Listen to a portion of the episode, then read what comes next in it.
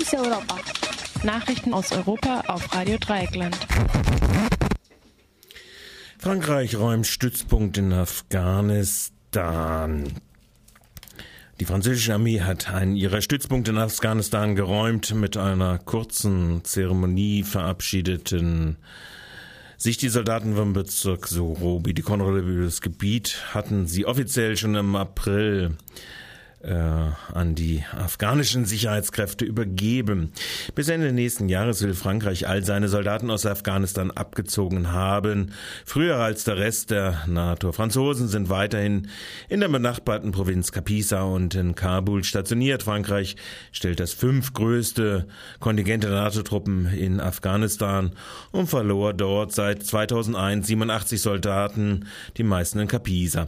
Bis Dezember sollen alle französischen Kampf Kampftruppen abgezogen sein. 1400 weitere Soldaten werden sich im nächsten Jahr um den Materialrücktransport und die Ausbildung der afghanischen Polizei kümmern. EZB-Chef Draghi gerät wegen möglichen Interessenkonflikten in eine Untersuchung, eingereicht von der Transparency-Gruppe.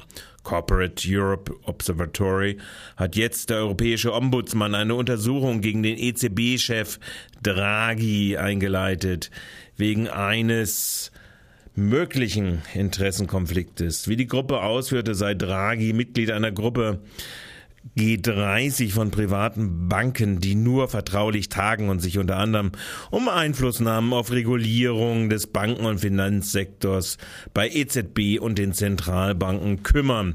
Als EZB-Chef, EZB-Chef ist aber Draghi genau auch hierfür demnächst mitverantwortlich. Draghi war schon in der Vergangenheit in die Kritik geraten. Als Europabeauftragter von Goldman Sachs hat er Griechenland just jene Kreditswaps vermittelt, die die griechische Finanzkrise auslösten. Die EZB hat Dokumente über die Rolle Draghis auf Nachfragen von Bloomberg News Agency verweigert, die deshalb vor den Europäischen Gerichtshof in Luxemburg dagegen klagt. Die EZB hat die eingeleitete Untersuchung gegen Draghi bestätigt.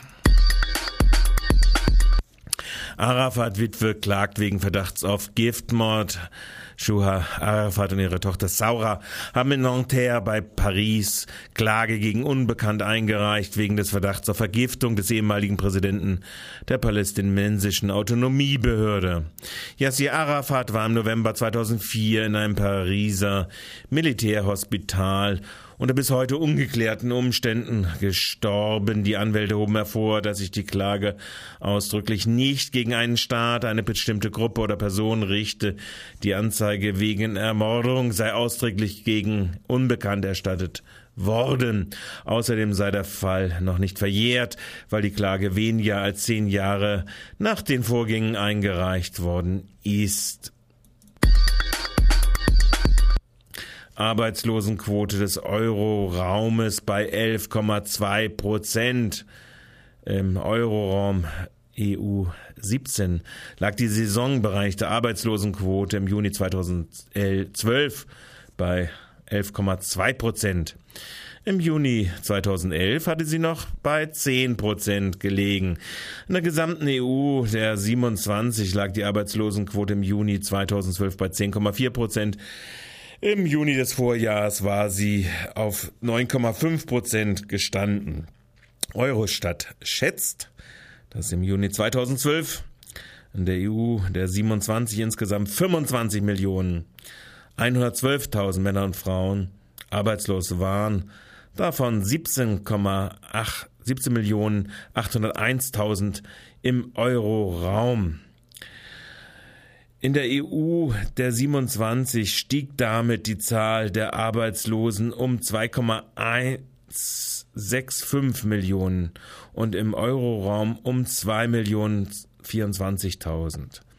Diese Daten wurden von Eurostat, dem Statistischen Amt der Europäischen Union, Montag veröffentlicht. Last not least, Alarm. Heute am 1. August äh, gibt es eine Sammelabschiebung nach Serbien. Kaum ist das No Border Camp vorbei, beginnen auch schon wieder die Sammelabschiebungen. Während des Camps hatte die nordrhein-westfälische rot-grüne Regierung darauf verzichtet, wohl aus Angst vor zu viel Öffentlichkeit. Der nächste Abschiebesammeltermin ist heute um 10 Uhr vom Flughafen Düsseldorf.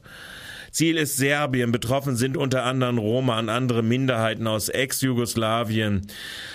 Die äh, Flüchtlingsgruppen erwarten Protest am Terminal B um 10 Uhr. Lautstark und unberechenbar gegen Abschiebung ist das Motto.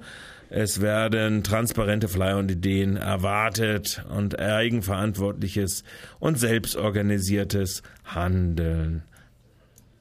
Fokus Europa. Nachrichten aus Europa auf Radio Dreieckland.